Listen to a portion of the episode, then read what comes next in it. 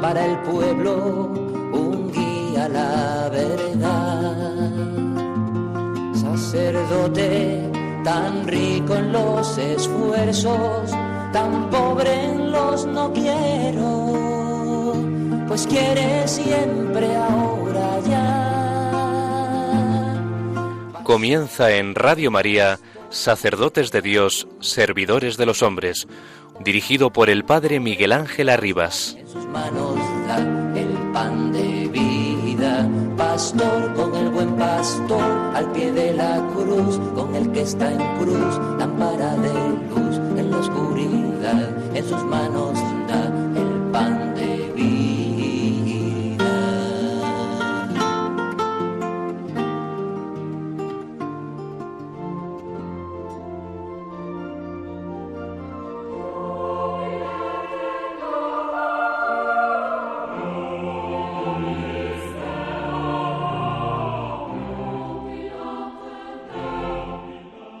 Hermanos y hermanas, hoy más que nunca, el sacerdote ha de ser un hombre de alegría y de esperanza. Este es precisamente uno de los mayores desafíos de nuestro tiempo, irradiar alegría y esperanza. El sacerdote, ciertamente hombre de la palabra divina y de lo sagrado, debe ser hoy más que nunca hombre de alegría y de esperanza. A los hombres que ya no pueden concebir que Dios sea amor, amor puro, él dirá siempre que la vida vale la pena vivirla y que Cristo le da todo el sentido porque ama a los hombres, a todos los hombres.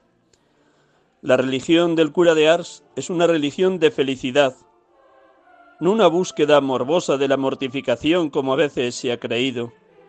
Decía él, nuestra felicidad es demasiado grande. No, no, nunca podremos comprenderlo. Decía San Juan María Vianney. Y también añadía, cuando estamos en camino y divisamos un campanario, esta vista debe hacer latir nuestro corazón como la vista de la casa donde habita su amado, donde habita su amado y hace latir el corazón de la esposa. Aquí quiero saludar con afecto particular a aquellos de vosotros que tienen el encargo pastoral de varias iglesias y que se prodigan sin escatimar esfuerzos para mantener la vida sacramental en sus diferentes comunidades.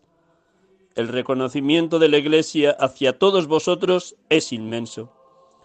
No os desalentéis, sino seguid rezando y haciendo rezar, para que numerosos jóvenes acepten responder a la llamada de Cristo, que no deja de querer que aumente el número de sus apóstoles para segar sus campos. Palabras del Papa Benedicto XVI en el año sacerdotal, el 28 de septiembre 2009. Buenas tardes, hermanos y amigos de Radio María. Les acompañamos aquí en la tarde de domingo, en este 13 de febrero 2022, sexto domingo del tiempo ordinario. Gracias por su oración en favor de los sacerdotes y de los seminaristas.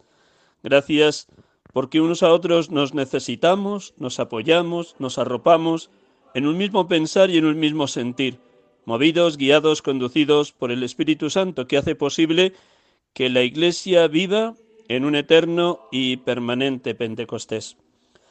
Les acompaño en esta tarde de domingo desde la Casa de la Concepción de las Esclavas de Cristo Rey en Navas de Río Frío, Segovia, impartiendo una tanda de ejercicios para varios sacerdotes de la diócesis de Getafe.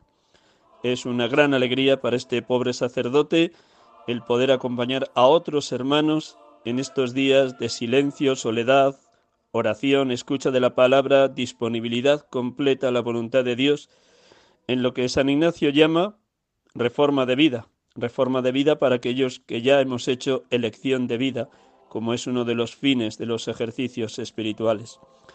Pues así, desde este lugar de retiro, de silencio, les acompaño. Hacemos un momento de silencio para que la palabra de Dios, como cada domingo, vibre en lo más íntimo de nuestra persona.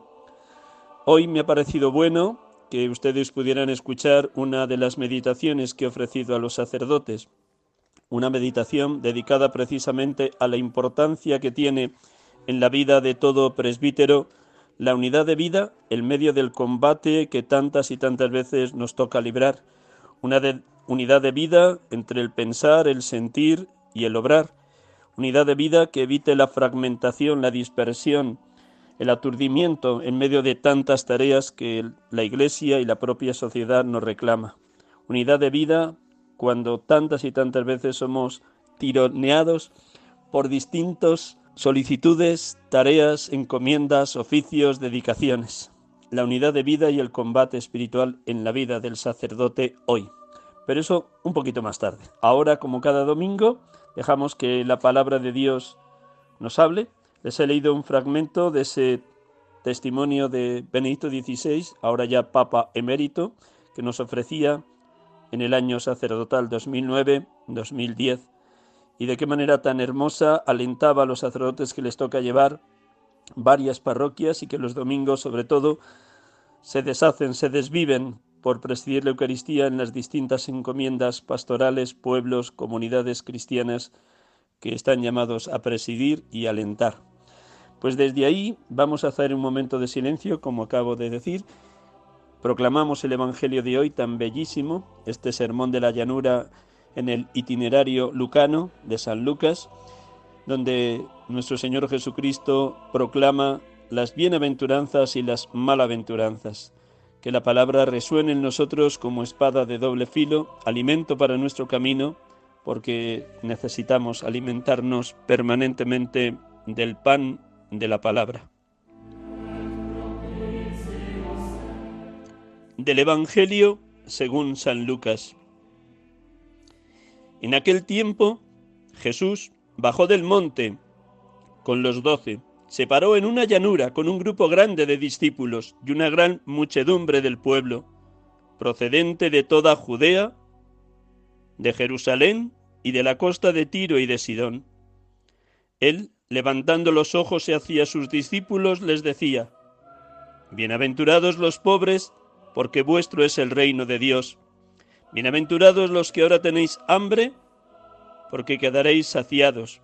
Bienaventurados los que ahora lloráis, porque reiréis. Bienaventurados vosotros cuando os odien los hombres y os excluyan y os insulten y proscriban vuestro nombre como infame por causa del Hijo del Hombre. Alegraos ese día y saltad de gozo, porque vuestra recompensa será grande en el cielo. Eso es lo que hacían vuestros padres con los profetas. Pero hay de vosotros los ricos, porque ya habéis recibido vuestro consuelo. Hay de vosotros los que estáis saciados, porque tendréis hambre. Hay de los que ahora reís, porque haréis duelo y lloraréis. Ay, si todo el mundo habla bien de vosotros. Eso es lo que vuestros padres hacían con los falsos profetas.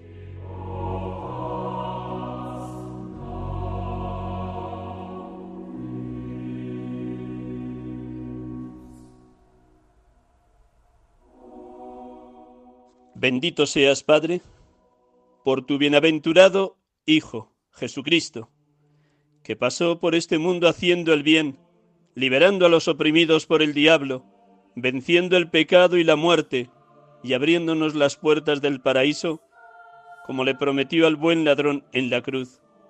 Te lo aseguro, hoy estarás conmigo en el paraíso. Alabado seas, Padre, porque en tu Hijo y con su buena noticia de salvación, el Evangelio, quieres que ya en la tierra seamos dichosos, bienaventurados, felices. Es cierto que nunca será en plenitud, porque estamos sometidos a la finitud humana y a la amenaza permanente del pecado propio o el de otros. Pero si has sembrado ya en quienes creemos en ti semillas de eternidad, gozo anticipado de lo que será la eterna bienaventuranza, porque nos has hecho experimentar la dulzura de tu amor infinito, la belleza de participar cada día o cada domingo de tu Hijo en la Eucaristía. Él es pan vivo bajado del cielo. Él es quien nos garantiza esa belleza de su donación eucarística. El que come mi carne y bebe mi sangre tiene vida eterna y yo lo resucitaré en el último día. Bendito y alabado seas Jesucristo, porque tu proyecto de vida para con cada uno de nosotros y para con la Iglesia es las bienaventuranzas, donde tú proclamas lo que ya vives, la dicha de estar en comunión con el Padre, cumpliendo en todo su voluntad. Bendito seas, Hijo de Dios, siervo del Señor, porque hay más alegría en dar que en recibir, porque si somos fieles a ti, nos das el ciento por uno, y nos darás una vida y una alegría que nadie nos podrá quitar, porque cuanto más pobres somos, más nos enriqueces con tu presencia. Tú, que siendo rico, te hiciste pobre para enriquecernos con tu pobreza. Gracias, Señor Jesús. Sí, gracias, Cristo Jesús, porque las bienaventuranzas son el único camino de plenitud y santidad para todo ser humano. Tú sacias de pan material y de pan eucarístico a quien tiene hambre. Tú llenas de alegría a quien está triste y confía en tu palabra y en tu amor. Tú colmas de fortaleza y confianza a los cristianos que están siendo odiados por otros seres humanos, o les excluyen, o los insultan. Así, nos lo han testimoniado a lo largo de la historia de la Iglesia los mártires y los cristianos perseguidos. Gracias, gracias Salvador de los hombres, porque con tu espíritu nos constituyes en plaza fuerte, en columna de hierro y en muralla de bronce, frente a los que nos calumnian o nos injurian o nos denigran por anunciar tu evangelio o defender a la Iglesia. Bienaventurado y alabado seas, Espíritu Santo, Espíritu de amor, por tu don de sabiduría, que nos permite mirar a las personas y a los acontecimientos con la misma mirada de Cristo, con los mismos ojos de Cristo, para discernir lo que es de Dios y lo que viene del maligno. Danos, oh consolador divino, el don del discernimiento, para rechazar las malaventuranzas, las riquezas de este mundo que nos atan, el estar saciados de mundanidad que no plenifica, el reírnos de los demás o el esperar que todos hablen bien de nosotros. Líbranos de todas estas tentaciones para que vivamos en la desnudez, en el despojo de todo, y así dejarnos enriquecer por el único que es rico, Jesucristo. Oh Espíritu Santo, ven y enciéndenos en el fuego divino.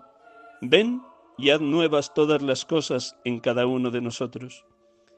Bendito y alabado seas, Padre, bendito y alabado seas, Hijo, bendito y alabado seas, Espíritu Santo. Oh Dios Trinidad, oh Dios Amor, Oh Dios, perfectísima comunión de los tres, habitadnos y tomadnos posesión por completo, para que experimentemos vuestro infinito amor y así podamos irradiar al mundo la dicha, la alegría de ser bienaventurados. Bendito y alabado seas, Dios amor, Dios Trinidad.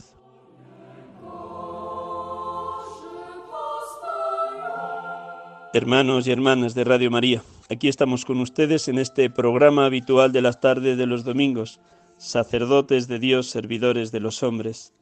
Oren todos ustedes para que los sacerdotes, aun en medio de las muchas actividades que llevamos entre manos, sepamos vivir muy activos en la oración para luego ser contemplativos en la acción, para no salir las 24 horas del día ni los 365 días del año de la presencia del amado, del esposo, de Jesucristo, que Él nos garantiza esa presencia. Yo estoy con vosotros todos los días hasta el fin del mundo. Presencia y palabra que podemos traducir en singular. Yo estoy contigo, hermano sacerdote, cada día, cada minuto, a lo largo de toda tu jornada, de toda tu semana, de todo tu año. Esa palabra tan clarividente nos regala nuestro Señor Jesucristo. Dios quiera que la vivamos, laicos, consagrados, consagradas, sacerdotes, obispos, vivir permanentemente en la presencia de Cristo vivo, de Cristo resucitado que nos acompaña, como acompañaba a los dos discípulos de Maús. Esa presencia hará posible que no nos rompamos, que no nos fragmentemos, que todo lo que hagamos lo hagamos en clave contemplativa para que la propia tarea pastoral sea fuente de espiritualidad, para que la caridad pastoral en esa presencia vivísima de Cristo nos enriquezca, nos fortalezca, nos ayude a ser más y más enteramente de Él, el buen pastor, Él que es cabeza y pastor de su pueblo, Jesucristo.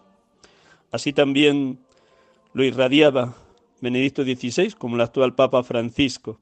Lo que más cansa, lo que más agota a un sacerdote es que las cosas se hagan por puro funcionariado, porque toca, por puro mecanicismo, y no gustando y saboreando que cada misión, cada tarea pastoral es presencia vivísima del amado, del esposo, de Jesucristo, del que está siempre sosteniendo, alentando, iluminando la vida de todo sacerdote. En ese mensaje del 28 de septiembre del 2009 que leía al inicio, decía también el Papa emérito Benedicto XVI, pensad en el gran número de misas que habéis de celebrado o que celebraréis, haciendo cada vez más realmente presente a Cristo sobre el altar. Pensad en las innumerables absoluciones que habéis dado y que daréis, permitiendo a un pecador dejarse redimir. Entonces recibís la fecundidad infinita del sacramento del orden. Vuestras manos, vuestros labios se han convertido por un instante en las manos y en los labios de Dios. Lleváis a Cristo en vosotros. Por gracia habéis entrado en la Santísima Trinidad, como decía el santo cura de Ars.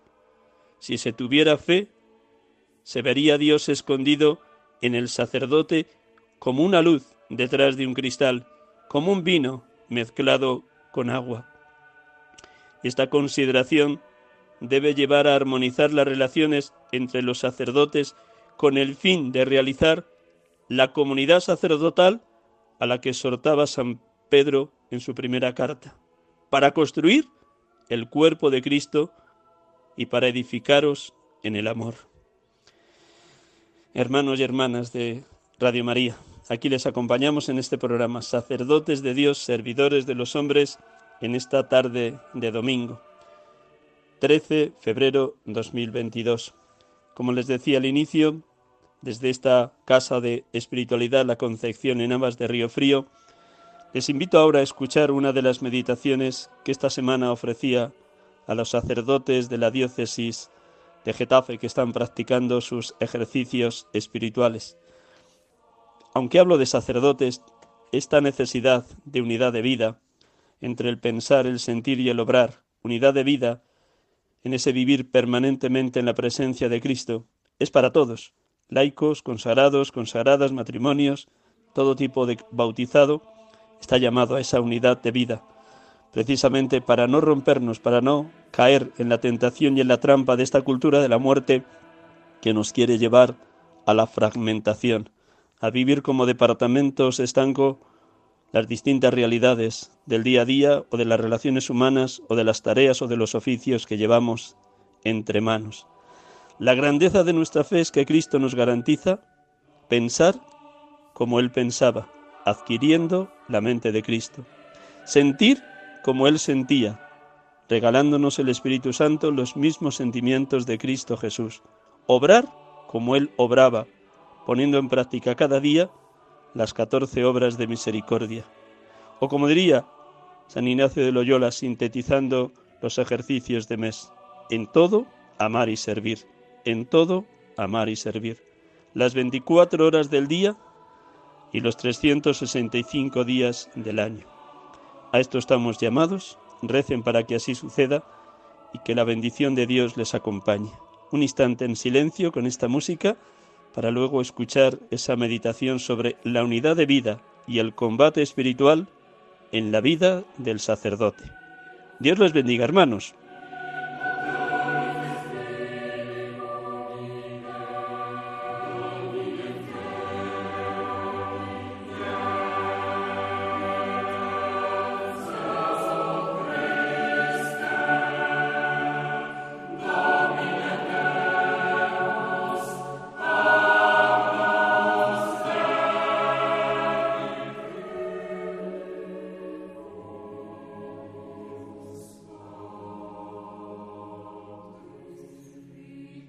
La unidad de vida y el combate espiritual en la vida del sacerdote.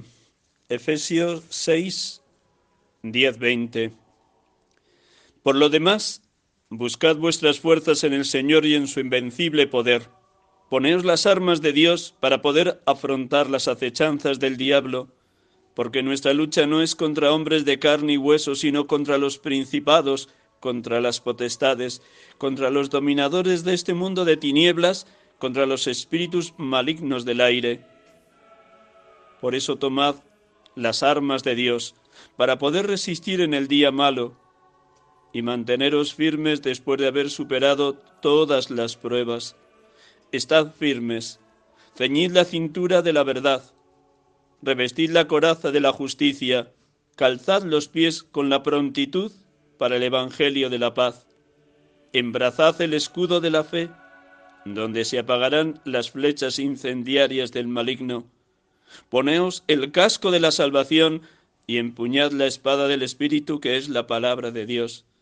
Siempre en oración y súplica. Orad en toda ocasión en el Espíritu, velando juntos, con constancia, y suplicando por todos los santos.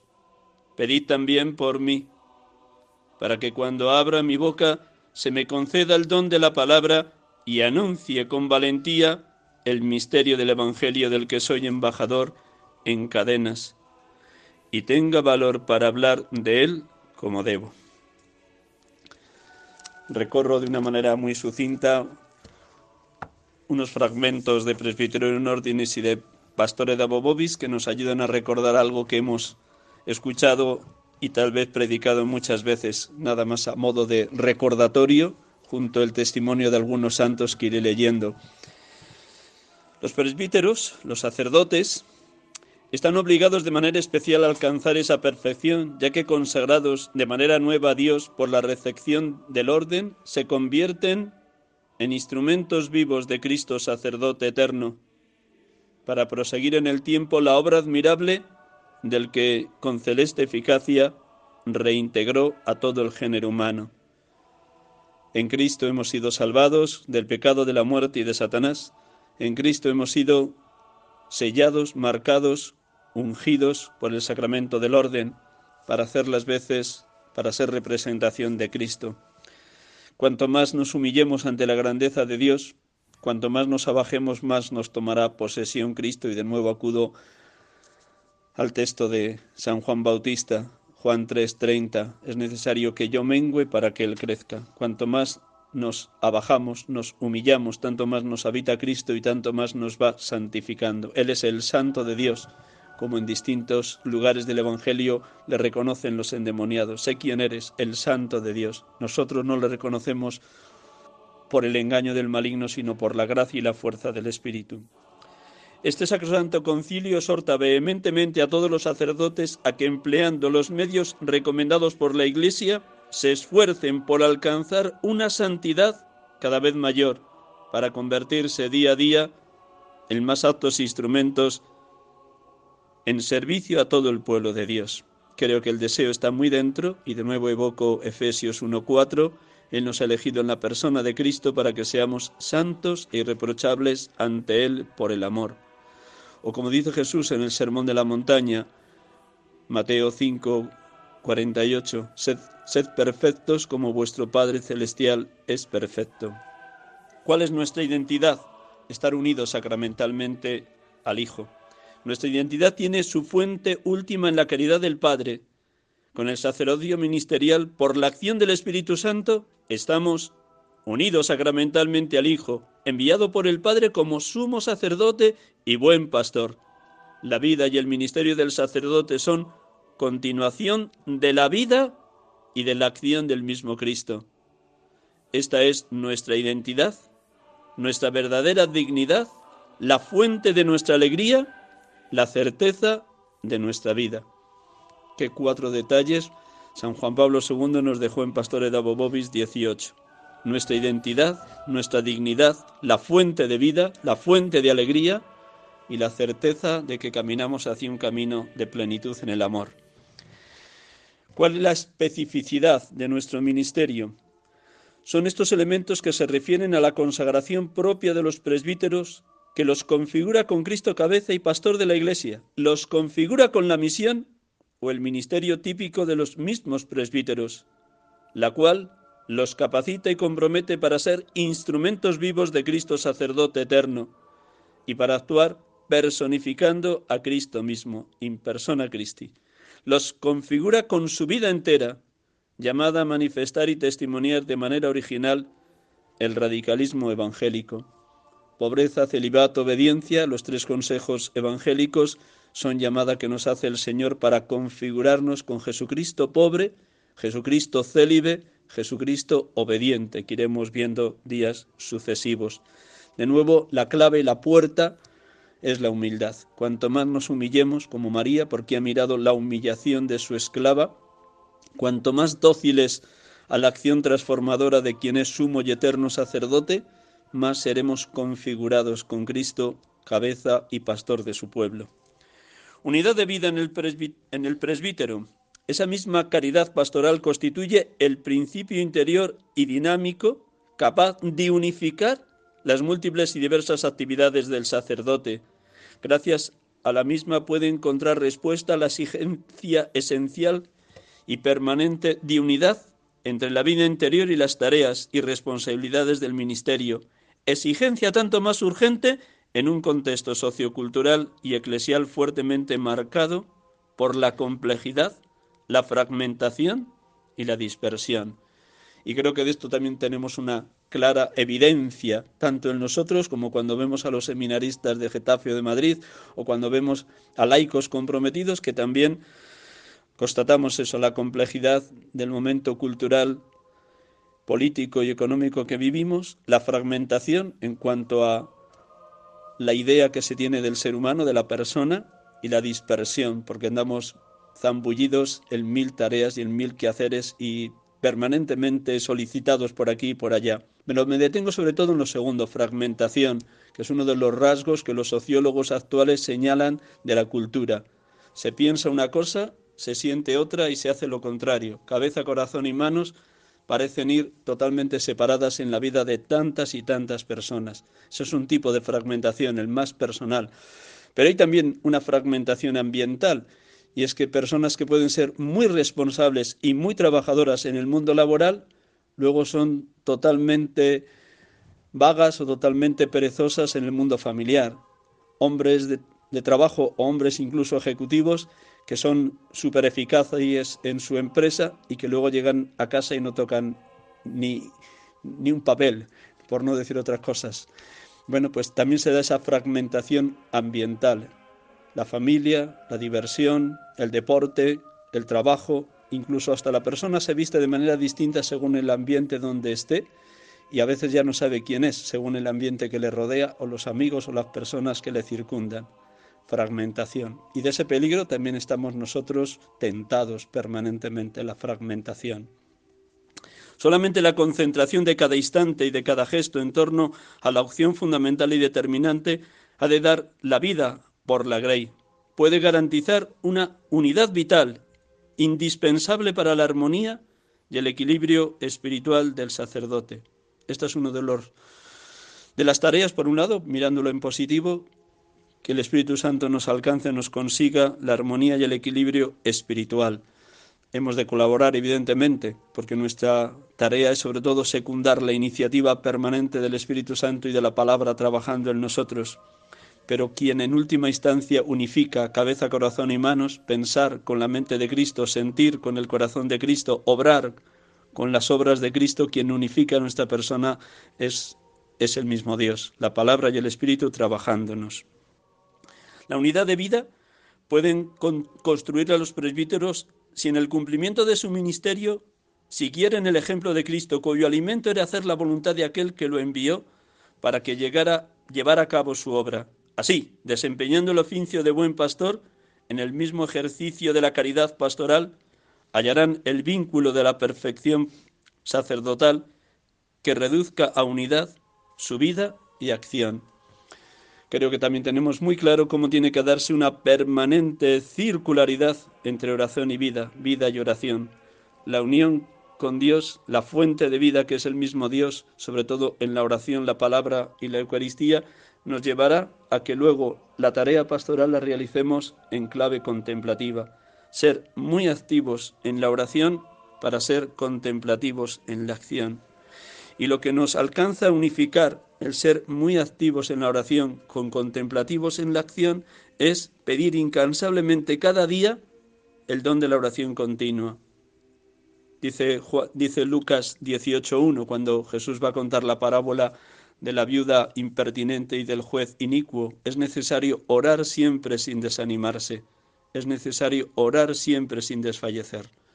Y eso convertido en oración diaria de un presbítero es, concédeme Señor el don de la oración continua, concédeme Señor el don de la oración continua, porque cuando pedimos este don, el Señor nos lo va regalando y no salimos de la presencia de Cristo vivo las 24 horas del día. Lo que le sucedía a los dos de Maús, el sentirse acompañados de Jesús resucitado, ha de acontecer en nuestra vida también ministerial porque Él quiere estar siempre a nuestro lado. Yo estoy contigo, yo estoy contigo todos los días hasta el fin del mundo. Lo que dice en plural en el final del Evangelio según San Mateo, antes de la ascensión a los cielos, nos lo dice en singular a cada uno de nosotros. Concédeme, Señor, el don de la oración continua. En otro momento hablaré de eso. Para que puedan verificar también concretamente la unidad de vida, consideren todas sus empresas, examinando cuál es la voluntad de Dios, es decir, hasta qué punto se conforman sus empresas con las normas de la misión evangélica de la Iglesia, porque la fidelidad a Cristo no puede separarse de la fidelidad a la Iglesia. Yo suelo decir a los seminaristas y sacerdotes que acompaño, Dios no se contradice, Dios no se puede contradecir. Dios nunca nos va a pedir más de lo que podemos llevar. Lo que nos toca, empezando por mi pobrísima persona, es discernir a cada paso y en cada momento cuál es la voluntad de Dios y qué es lo que nos pide la Iglesia. Y en algún momento hablar con nuestros pastores cuando consideremos que lo que se nos pide supera nuestras fuerzas. Pero Dios no se puede contradecir, Dios no puede romper a un presbítero. Nos rompemos nosotros si no vivimos en clave contemplativa todas las tareas, porque al vivir en clave contemplativa, todo lo que llevemos adelante, fruto de la caridad pastoral, revierte en nuestro favor. El alma que anda en amor ni cansa ni se cansa, dice San Juan de la Cruz. Luego no son tanto las tareas lo que cansan, sino el modo de vivirlas. De la otra hojita, que es de Evangelii Gaudium del Papa Francisco, nada más me quedo con el número 82, las otros lo leéis porque lo conocéis sobradamente, pero es bueno volver de vez en cuando a estos números de Evangelii Gaudium. El problema no es siempre el exceso de actividades, sino sobre todo las actividades mal vividas, sin las motivaciones adecuadas, sin una espiritualidad que impregne la acción y la haga deseable. Y hay que las tareas cansen más de lo razonable y a veces enfermen.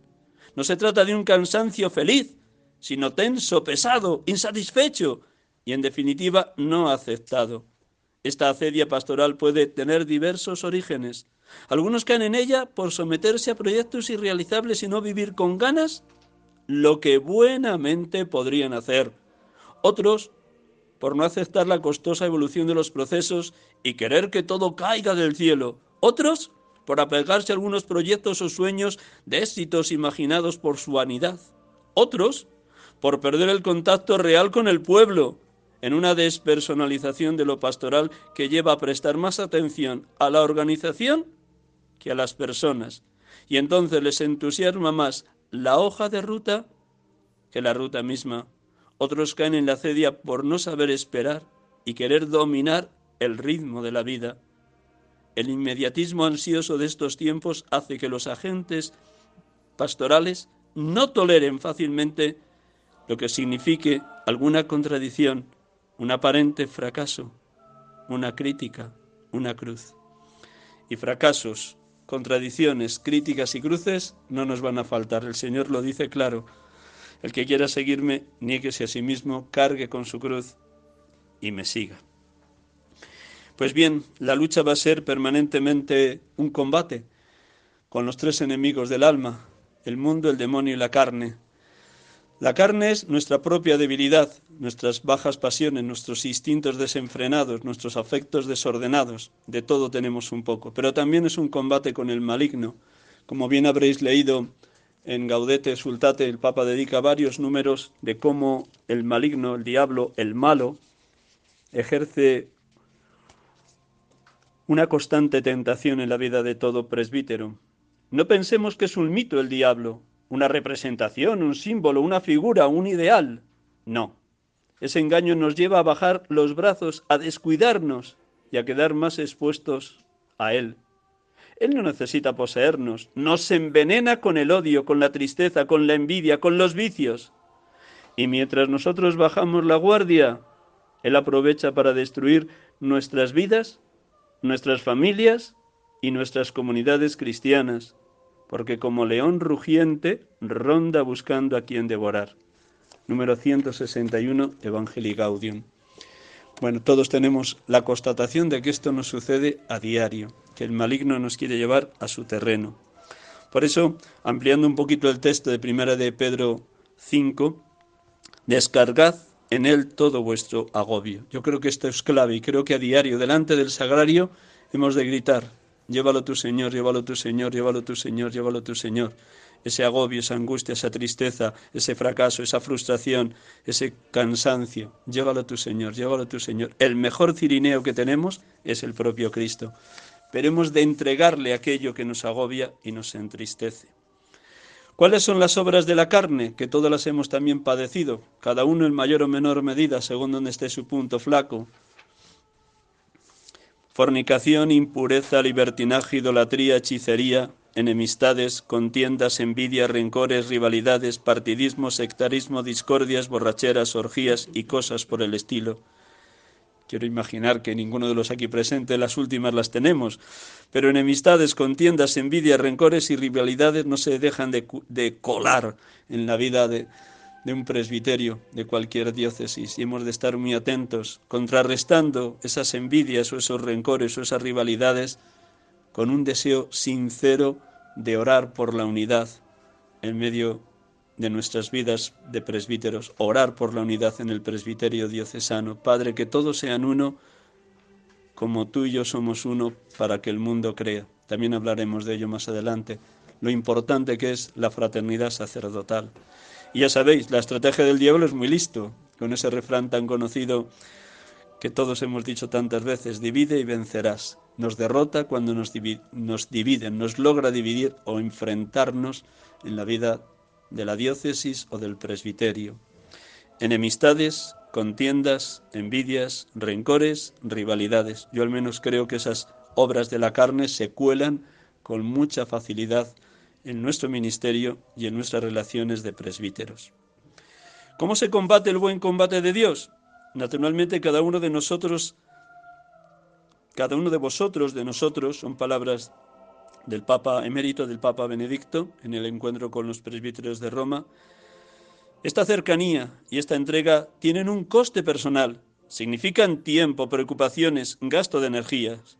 Conozco vuestro trabajo diario y quiero daros las gracias de parte del Señor, pero también quisiera ayudaros en la medida de mis posibilidades a no ceder ante este trabajo, para poder resistir y más aún para crecer como personas y como sacerdotes, es fundamental ante todo la comunión íntima con Cristo, cuyo alimento era hacer la voluntad del Padre.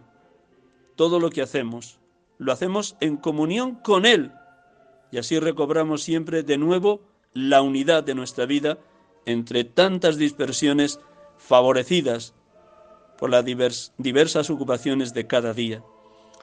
Un refrán que empleaba mucho San Manuel González, que este pobre sacerdote aprendió de niño también en esta tierra de Segovia donde soy natural, nadie da lo que no tiene.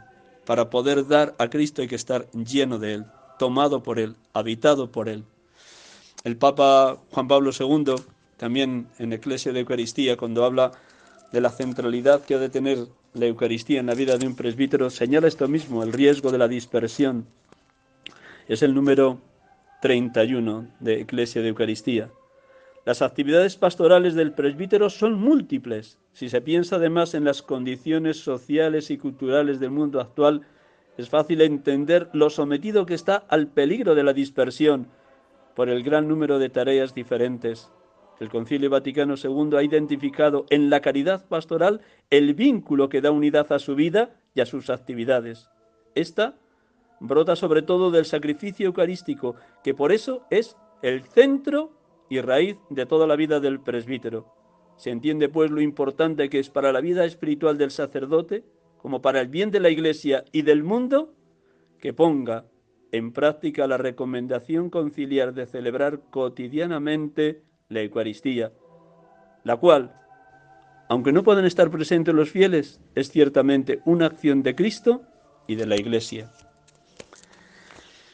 Podríamos tener textos de Madre Teresa de Calcuta de cómo ella también decía a sus hermanas misioneras de la caridad que sin esas dos horas diarias de adoración eucarística que tienen en sus constituciones, el trabajo de atender a los pobres más pobres de la tierra le resultaría imposible. El Cristo que contemplan, que adoran en la presencia eucarística es el mismo Cristo que recogen en, en los rostros demacrados de los más pobres de la tierra. Nadie da lo que no tiene. El simple activismo puede ser incluso heroico, pero la actividad exterior, en resumidas cuentas, queda sin fruto y pierde eficacia si no brota de una profunda e íntima comunión con Cristo.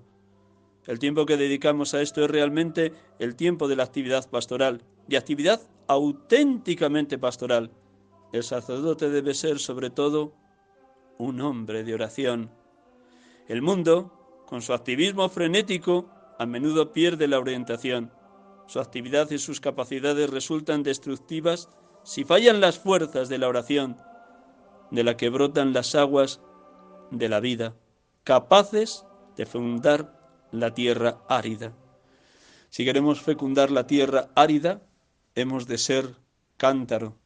El Papa también nos dice a los sacerdotes en un número de Evangelio y Gaudium, lo resumo, que el sacerdote ha de ser cántaro, que va a la fuente a llenarse del agua viva de Cristo, ese agua viva que promete a la samaritana, para que llenos del agua viva, como cántaros, llevemos el agua viva a la tierra reseca, agostada sin agua de tantos corazones sin Dios, o de tantas realidades humanas cargadas de sufrimiento, de soledad y de sinsentido. Por ello, tomemos las armas de Dios para vencer al maligno y ahí va señalando, ya lo he leído, Efesios 6, cuáles son esas armas que todos manejamos a diario. Evidentemente, cuanto más diestros soldados de Cristo seamos, tanto más venceremos al diablo. Cuanto más manejemos con eficacia las armas de Cristo por la acción del Espíritu Santo, tanto más en los combates diarios saldremos victoriosos por la gracia del Espíritu Santo. Pero hemos de ser diestros soldados de Cristo igual que cualquier deportista para competir en cualquier gran competición se entrena, necesitamos un fuerte entrenamiento diario para manejar las armas de la luz, las armas de Dios. Hermanos, yo no pienso haber conseguido el premio, solo busco una cosa, olvidándome de lo que queda atrás y lanzándome hacia lo que está por delante, corro hacia la meta para ganar el premio al que Dios desde arriba me llama en Cristo Jesús. Luego en continua carrera nos encontramos, pero combatiendo el buen combate de Dios. Por eso ese texto del final de la segunda carta a Timoteo sintetiza muy bien todo lo que fue la vida y la misión de San Pablo. Él mismo nos deja como testamento final ese fragmento de segunda Timoteo 4, 5, 7. Tú estate siempre alerta, soporta el adverso, cumple tu tarea de evangelizador, Desempeña tu servicio. Yo estoy a punto de ser sacrificado y el momento de mi partida es inminente. He combatido bien mi combate, he corrido hasta la meta, he mantenido la fe. Solo me aguarda la corona de gloria que Dios me ha prometido, termina diciendo. Pues Dios quiera que cuando estemos a las puertas de la hermana muerte, nosotros podamos sintetizar nuestra vida también con este testamento final he combatido bien mi combate, he corrido hacia la meta, he mantenido la fe. Y concluyo. Todos, o algunos de los aquí presentes, a lo mejor todos estuvimos en aquel encuentro con Benedicto XVI en la JMJ de Madrid, en la catedral, donde el Papa Benedicto nos dejó este fragmento de, ese mensaje precioso a los seminaristas de toda España. Perdón, fue el mensaje unos meses antes de la JMJ, este texto que dirigía a todos los seminaristas de todos los seminarios, aunque tiene cosas de este fragmento muy parecidas en aquella Eucaristía que tuvimos allí en la Catedral de la Almudena. Quien quiera ser sacerdote debe ser sobre todo un hombre de Dios, como lo describe San Pablo. Para nosotros Dios no es una hipótesis lejana, no es un desconocido que se ha retirado después del Big Bang. Dios se ha manifestado en Jesucristo. En el rostro de Jesucristo vemos el rostro de Dios. En sus palabras escuchamos al mismo Dios que nos habla. Por eso lo más importante en el camino hacia el sacerdocio y durante toda la vida sacerdotal es la relación personal con Dios en Jesucristo. El sacerdote no es el administrador de una asociación que intenta mantenerla e incrementar el número de sus miembros. Es el mensajero de Dios entre los hombres quiere llevarlos a Dios y así crezca la comunión entre, entre ellos. El Papa Francisco también en la primera homilía recién elegido papas dijo eso. La Iglesia no es una ONG. Por lo tanto, el sacerdote no es el conciliario de una ONG, sino el servidor de los misterios de Dios. Por eso, queridos amigos, es tan importante que aprendáis a vivir en contacto permanente con Dios. Cuando el Señor dice, orad en todo momento, orad en todo momento, lógicamente no nos está pidiendo que recitemos continuamente oraciones, sino que nunca perdamos el rato interior, el trato, y debería decir, el trato interior con Dios. Ejercitarte en ese trato es el sentido de nuestra oración. Por eso es importante que el día se inicie y concluya con la oración. Creo que los aquí presentes lo tenéis muy claro en vuestra vida y Dios quiera que eso sea lo que ejerzamos y ejercitemos cada día. Empezar la primera hora del día y la última hora de la noche a solas con el amado, a solas con el amado. En este fragmento del Papa Benedicto a los seminaristas, octubre de 2010, detrás de ello hay una frase muy bonita que también veremos más adelante de San Agustín, el deseo es oración. San Agustín dice, no podemos estar todo el día con las manos levantadas alabando a Dios o, de rodillas reverenciándole, sino que porque no podemos estar todo el día así, tenemos muchas tareas por delante, sí podemos gustar y saborear la presencia permanente de Cristo a nuestro lado. Tu deseo es oración. Si tu deseo es continuo, tu oración es continua, dice San Agustín. Pues Dios quiera que el Espíritu Santo avive de tal manera en nosotros el deseo de estar al lado de Él, que nunca perdamos esa presencia permanente de Cristo. Permitidme que concluya de nuevo. Yo estoy contigo, hermano sacerdote, yo estoy contigo, yo estoy contigo todos los días hasta el fin del mundo. Que el Señor nos conceda el don de la unidad de vida y que salgamos victoriosos en el combate espiritual que a diario libramos contra el mundo, la carne, y el diablo. Gloria al Padre, al Hijo y al Espíritu Santo.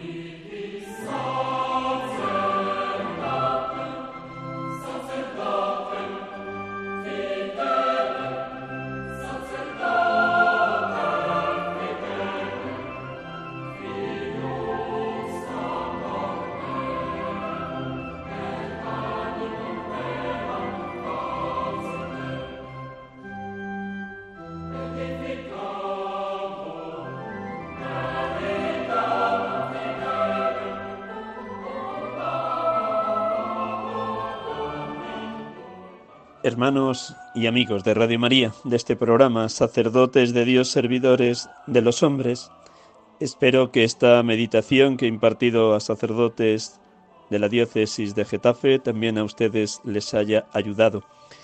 La unidad de vida y el combate espiritual en la vida del sacerdote. Y quiero concluir, como cada domingo, con una oración. En el día de hoy esa oración tan bellísima del cardenal Newman que recitaba a diario Santa Teresa de Calcuta después de comulgar y que siguen haciéndolo también a diario después de concluir la Eucaristía las misioneras de la Eucaridad, una oración titulada Irradiando a Cristo. Con ella concluimos el programa de hoy. Oramos así. Querido Jesús, ayúdame a esparcir tu fragancia por donde quiera que vaya. Inunda mi alma con tu espíritu y vida. Penetra y posee todo mi ser tan completamente que mi vida solo sea un resplandor de la tuya. Brilla a través de mí y permanece tanto en mí que cada alma con la que tenga contacto pueda sentir tu presencia en mi alma. Permite que ellos al mirarme no me vean a mí, sino solamente a Jesús.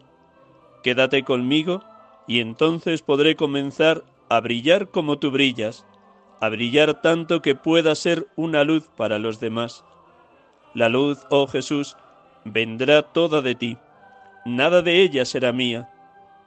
Serás tú quien brille sobre los demás a través de mí.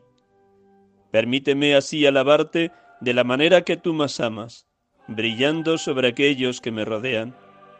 Permíteme predicarte sin predicar, no con palabras, sino con mi ejemplo, con la fuerza que atrapa, con la influencia compasiva de lo que hago, con la evidente plenitud del amor que mi corazón siente por ti. Amén. Buenas tardes, buen domingo, buena semana y hasta el próximo domingo, si Dios quiere. Aquí les hemos acompañado. En Radio María, sacerdotes de Dios, servidores de los hombres. Dios les colme de bienes.